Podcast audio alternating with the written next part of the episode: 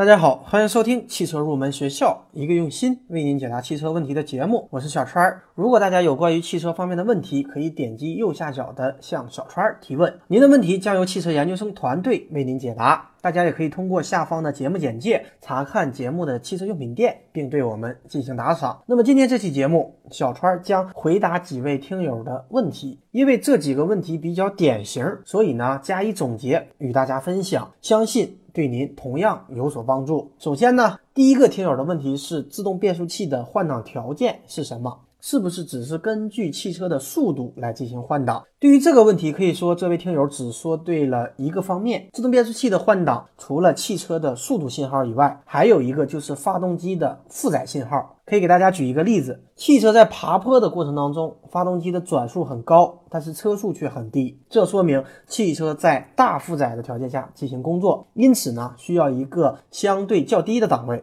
来降速增扭。同样的，如果发动机的转速不是特别的高，而车速呢在不断的上升，说明汽车的发动机在小负载的条件下工作，因此呢需要跳到一个高一点的档位。所以，自动变速器的换挡条件除了车速信号以外，还需要一个发动机的负载信号。那么，车速信号和发动机负载信号是如何获得的呢？这里给大家多讲一点，我们以液压控制的自动变速器为例。发动机的负载信号实际上是通过节气门拉锁来获得的。这个节气门拉锁，大家一定不要把它理解成油门拉锁，它是连接发动机的节气门体和变速器阀体上的一个阀门。说的简单一点，在我们给油的过程当中，节气门打开，然后通过这个拉锁的连接，它会拉动变速器阀体的阀门，因此呢，油压会发生改变。因为节气门的开度代表了发动机的负荷程度，而油压又会随着节气门的开度的变化而变化，因此呢，我们可以感知到发动机的负载信号。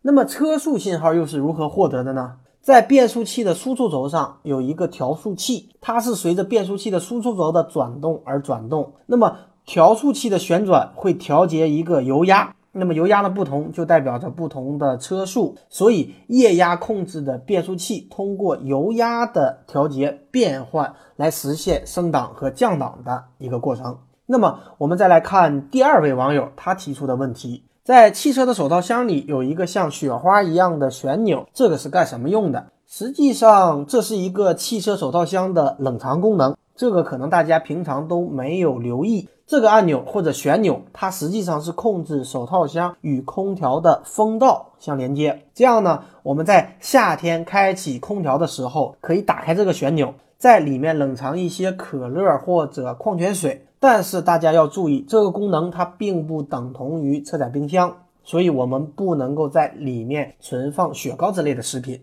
然后呢，我们再来看一下。第三位网友的问题：汽车的发动机启停功能有时好使，有时却不起作用，这个是怎么回事呢？那么关于发动机启停技术，它的原理和它究竟会不会损伤发动机，这个我在之前的节目当中已经讲过。而关于启停功能之所以时好时坏，是因为它工作是有条件的，在一些条件下它是无法工作的。第一条，现在正是冬天，如果室外的温度比较低，此时呢启停功能是可能不工作的。第二条，如果冷车启动发动机，水温还没有上来，那么启停功能也可能是不工作的。第三条，电瓶的电量不足，启停功能一般也是不工作的。第四条，如果方向盘的转角大于三十度，发动机的启停功能也可能是不工作的。最后是。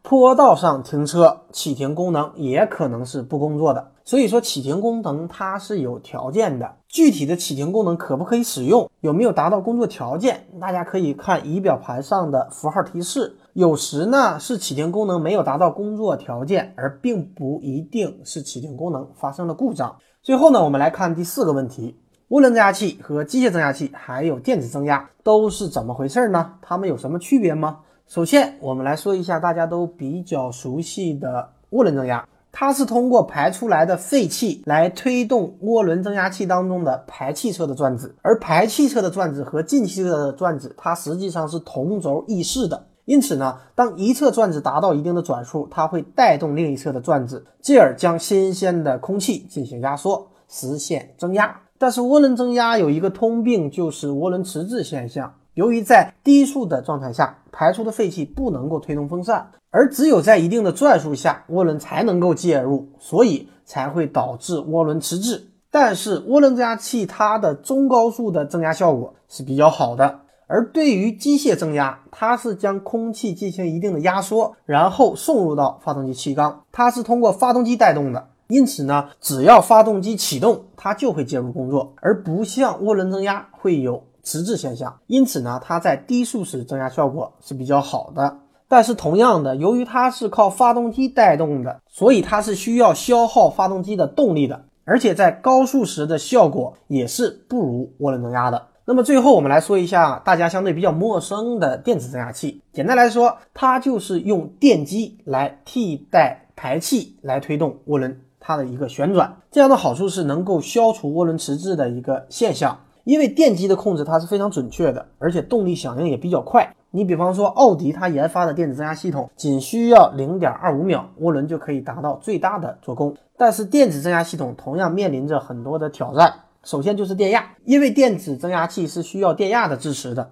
而现在的汽车十二伏电压是不足以满足电子增压器的需求的，而且发动机排气的高温高压对于电子增压器的一个持续性和耐久性也是一个很大的挑战。好的，那么今天这期节目就接近于尾声了。节目最后，欢迎大家加入我们汽车研究生团队的会员。成为会员以后，我们会为您分配一位研究生咨询助理，为您解答所有的汽车问题。节目最后，一首好听的歌曲送给所有热爱汽车的朋友。我像一把无情刻刀，改变了我的模样。未曾绽放就要枯萎吗？我有过梦想，当初的愿望实现了吗？事到如今只好祭奠吗？任岁月。